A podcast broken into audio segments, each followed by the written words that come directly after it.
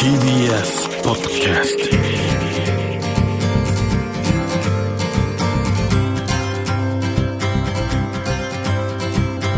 おはようございます。石川みのるです。日曜日のこの時間関東2500個の酪農家の皆さんの協力でお送りするこの番組。暑い日は牛乳で熱中症予防。絞りたての話題をお届けします。石川みのる。Dairy Life 最近会った人2人からですね偶然、まあ、知ってる保育園で牛乳を出さなくなったって話をまた聞きましてまだあるんだと思ってしっかりとした科学的データに基づいても子供にとって特に生まれてからの最初の1000日間の栄養が最も大切とされています。この時期に最も脳が成長する時期でもありまた十分な栄養を取ることが後の人生長く健康的な生活をするのにつながっていると。言われているんですけどもさまざ、まな栄養素が含まれているミルク子供の栄養補給に重要な役割を果たす。このことがまだ十分に伝わってないということで1997年国連の FAO が学校牛乳スクールミルクの調査を開始しました。もうちょっとお兄ちゃんたちでもやっぱり必要。でその後ですね各国の情報交換の場が必要だということで1998年から南アフリカ、英国オーストラリアなどで毎年国際会議カンファレンスを開いて情報交換をしています。そして2000年にはスクールミルク制度を称える日学校牛乳を称える日として9月の最終水曜日をワールドスクールミルクデー世界学校給食の日と定めました。9月にしたのは北半球でも南半球でも学校が始まっているし水曜日はどの国でも絶対学校休みじゃないということでこの日に選ばれました。カナダの子供たちは研究発表をしたり中国ではスクールミルクの大切さが主要メディアで報道されたりエチオピアでは子供たちにホットミルクが配られジャマイカでは牛乳工場の社会科見学スイスでは酪農家がミルクとミルクシェイクを14万人の子供に配るなどさまざまなイベントが行われているんですけども、まあ、先進国では他のソフトドリンクなどの情報にかき消されて流されないように食育のためそして途上国では切実な栄養補給に必要だということを伝えるためにもまだまだスクールミルクの大切さを伝えることが必要です。現在161カ国において3億8800万人の子どもたちが給食の恩恵を受けているんですけどもそのうちスクールミルク学校牛乳があるのは1億6000万人プロテインミネラルビタミンが豊富な牛乳は学校給食の核とされこれらの栄養素通常の食事から吸収するのは難しいとされています。例えば 187ml 牛乳瓶1本の牛乳からは4歳から6歳の子どもの栄養摂取推奨量のなんとカルシウムは52%も取れ要素は59%ビタミン B12 に至っては100%ビタミン B2 は59%も取れます。成長期の子どもに重要な牛乳いつから学校で配られるようになったかというとイギリスでは1920年代頃から各地で配られ始めそして1945年にはそれが無料学校牛乳制度として法案が通り18歳未満の子供は全てタダで牛乳が飲めるようになりました。アメリカでは1940年代シカゴの15の学校で低所得の子供向けに配られ始め55年にはスペシャルミルクプログラムとして全米で制定され意外に古いのがメキシコで国が定めた最も古くから続く学校牛乳制度とされています。1929年のブラックチュースで株価大暴落の年に一滴のミルクプログラムとしてスタート。その後も続く大不況から子どもたちを飢餓から守ってきました。日本では戦後の食糧難の中1949年ユニセフだったんですね。ユニセフにより脱脂粉乳スキムミルクが配給されたことから始まりその後1954年に牛乳を含む学校給食法が制定され子どもたちの栄養を支えています。ちなみに1950年の中1の男子の平均身長136.1センチ。体重は31.5キロでした。2007年にはこれが15センチ伸びて150.7センチ。体重は10キロ増えて42.7キロになってます。このようにどの国でも国が食糧難に直面した時に子どもたちを守るために始まった学校牛乳制度。今改めて子どもの貧困が問題になっています。カリフォルニア州ではコロナ禍により子どもの貧困が表面化。これを機に全学校の給食を全米で初めて無料化しています。日本でも7人に1人の子供が十分な食事が取れてないと言われています。高校生になると食生活の栄養が偏るので僕は学校牛乳高校までやった方がいいんじゃないかと思います。ワールドスクールミルクデー次の水曜日牛乳じゃんけんや笑わせあいっこ楽しかった牛乳の時間を思い出して全ての子供があの幸せな時間を過ごせるようにしたいです。石川稔。Dairy Life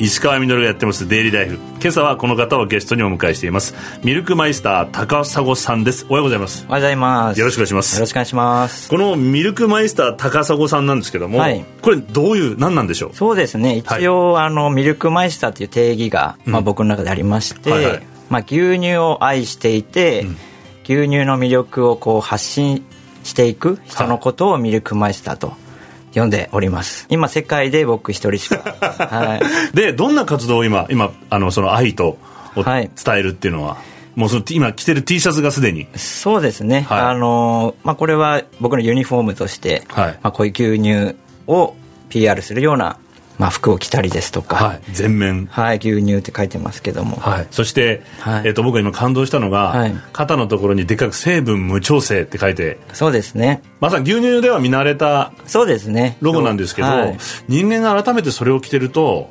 僕には嘘がないっていうような。そうです。確かに僕も言われて気づきました。は 逆に考えるともうそれで僕イメージ膨らんじゃいましたけど、はい。牛乳ってそういうふうに表示して売ってんだなって、いあそうですよね。私には嘘がないっていう確かに。確かになんかね真摯な姿勢が見えますよね。まさにこの T シャツだけでそうかこうやって伝えていくことなんですね。そうですね。でもきっかけって、はい。なんでそんな牛乳愛が芽生えたんですか？小さい頃からやっぱり好きで、ん。やっぱもう成長するにつれて、まあ、例えば嫌なこととか、ん。まあ辛いこととかもいろいろあ,、まあ、あったんですけども、まあねはいそういう時にやっぱ牛乳がこう僕をこう慰めてくれるというか、まあ、牛乳を飲むとすごい心が落ち着いたんですよね。家族とか親はもちろんですけど、ん。こう牛乳に育ててもらったみたいな感覚がすごくありまして、うん。それからやっぱりずっと牛乳が好きでうん今に至るような形ですね。それって僕も改めて気づいたことなんですけど、はい。本当に忘れてたなと思って牛乳に育てられたっていう、例えば小学校とかでは給食で当たり前にね。当たり前に飲んでたっていうのはあるんですけど大人になるにつれて、うんなんかその記憶をやっぱりなくしていく。はなんかそれがちょっとこう寂しいなと思うようになってやっぱ大人の皆さんにも牛乳の魅力っていうのをどんどんこう広めたいなっていうのは思ってますね。い童心とこう基本を忘れずに。そうですね。学校出た後とかどうされたんですか？高校出た後に、えー名古屋のはいはい。あの大学に行ったんですけども、デザイン学校みたいな。あそうです。デザインが、学校行ったんですけど、ええそこの授業の一環で自分が一番好きなもののパッケージのデザインをうんうん。しようっていう授業がありまして、うん。その時に僕が一番好きだったやっぱり牛乳のパッケージデザインをすることになったんですけど、うん。そこで初めて、えー牛乳について調べてみようとどのぐらい飲まれてるのかとか、うんうん。で調べたんですけどやっぱり年々こう消費量が減ってるっていうはいはい。ニュースを見ましてやっぱりそれがすごくあの寂しい気持ちになりまして何か自分にできることないかなということで、まあ、少しずつ牛乳に興味をよりこう持ち始めた。でその後はですね、ちょうどそれが就職活動ぐらいの時期うんうん。だったので、普通に、えー東京のデザイン会社に就職したんですけども、やっぱものすごく忙しくてですまあねはい。もう本当睡眠時間もなくて、はい。で気づいたら豆乳を飲んでたんですよ。え？はい、育ててもらった恩も忘れて あこれはいかんと。うん。僕は牛乳好きだったはずなのに我を失ってるわけだ。はい、我を失ってこれはいかんっていうことででやっぱり牛乳に関わることを何かしら始めていこうって思って会社を辞めましたね。はい、あ本当に、はい。じゃあ牛乳がきっかけで自分を発見もう一回できた？そうですねおかげさまで。えそれでどうしたんですか、独立されたの？はいそうです。そこで会社を辞めまして、ん。で一番最初に何をしようかと思った時にいきなり牛乳販売とかは ちょっとできないなと。そうですよね。牛乳屋さんになるのもね、はい、そしたら自分だったら何ができるかなと思った時に牛乳雑貨店っていうのをまずやってみようと。世界中から牛乳にまつわるグッズをうん。一箇所に集めてはい。でお店をやってみたら面白いんじゃないかと。まあまずはこう目から牛乳の楽しさみたいなものをはいはい。伝えられないかなとうん。いうことで始めてみました、実際本業があるんですよね。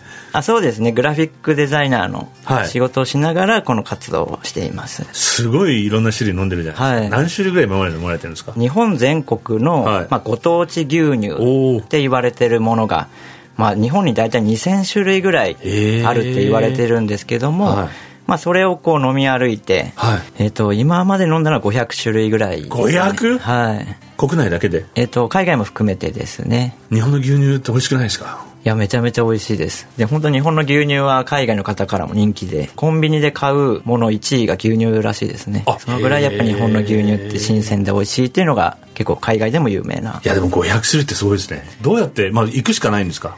そうですね。基本ご当地牛乳って地産地消のものが、はい、まあ、多いんですけどまあ、現地に行って、えー、飲んだりとかあとはお取り寄せできるものは、ね、お取り寄せしたりとか、はい、はい、現地に足を運ぶと、はい、まあ、僕なんかもお邪魔すると本当にその土地の風土と一緒にこう味わえるというか、そうですよね。で作ってる方とお会いすると、それもこう込みで。そうですね。やっぱ思い出になりますね。パッケージを見るだけでもその風景が見えてくると言いますか。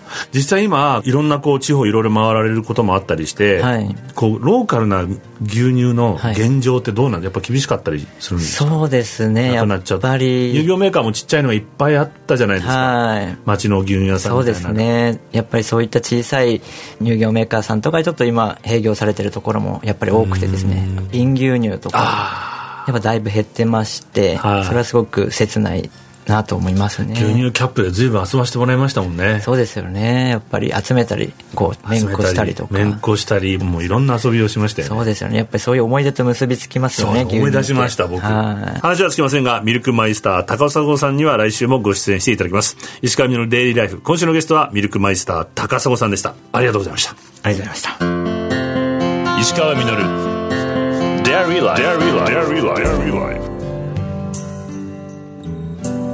石川稔がやってまいりました「デイリーライフ」この番組では皆さんからのメッセージをお待ちしていますメールアドレスはミルクアットマーク TBS.CO.JP です採用させていただいた方にはミルクジャパンのオリジナルグッズと番組ステッカーをプレゼントさせていただいています高砂さん大人になって社会の中でこう自分を見失って自分が好きな牛乳をきっかけに自分を取り戻したとまあ、勇気を出してね自分らしく生きる道を選んだということなんですけどもあの心理学的にも子供の頃の自分といいコミュニケーションを普段から取れてる人というのはさまざまな人生の困難にも強いというふうにされてるって聞いたことがあります、まあ、だんだんこう社会の中で自分らしさを失って大切なものがなくなっていってしまう感覚。記憶の中からこう牛乳がね消えていく。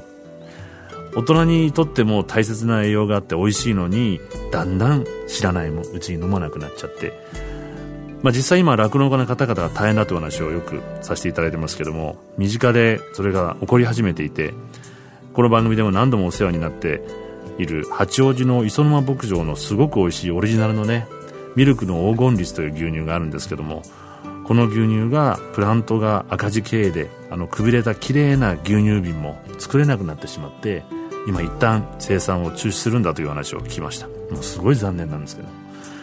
練馬区にある小泉牧場23区最後の牧場というふうに言われている。この牧場も酪農を続けていくために酪農だけでは食べていけないので土地の一部を老人ホームにして縮小して続けていくことにしたんだというお話も聞きました。どうにかして続けようというふうにね皆さんしてくださっているんですけどもこんな中どんどん生活の中からも記憶の中からも牛乳が消えていってしまうような気がして自分の中の子供にもう一度話しかけてみてこれからどうやって生きていくか何を残していくか一歩踏み出していきたいなと思いました。石川稔デイリーライフこの番組は関東2500個の酪農家関東生乳関連の提供でお送りしました。石川稔 Dairy Life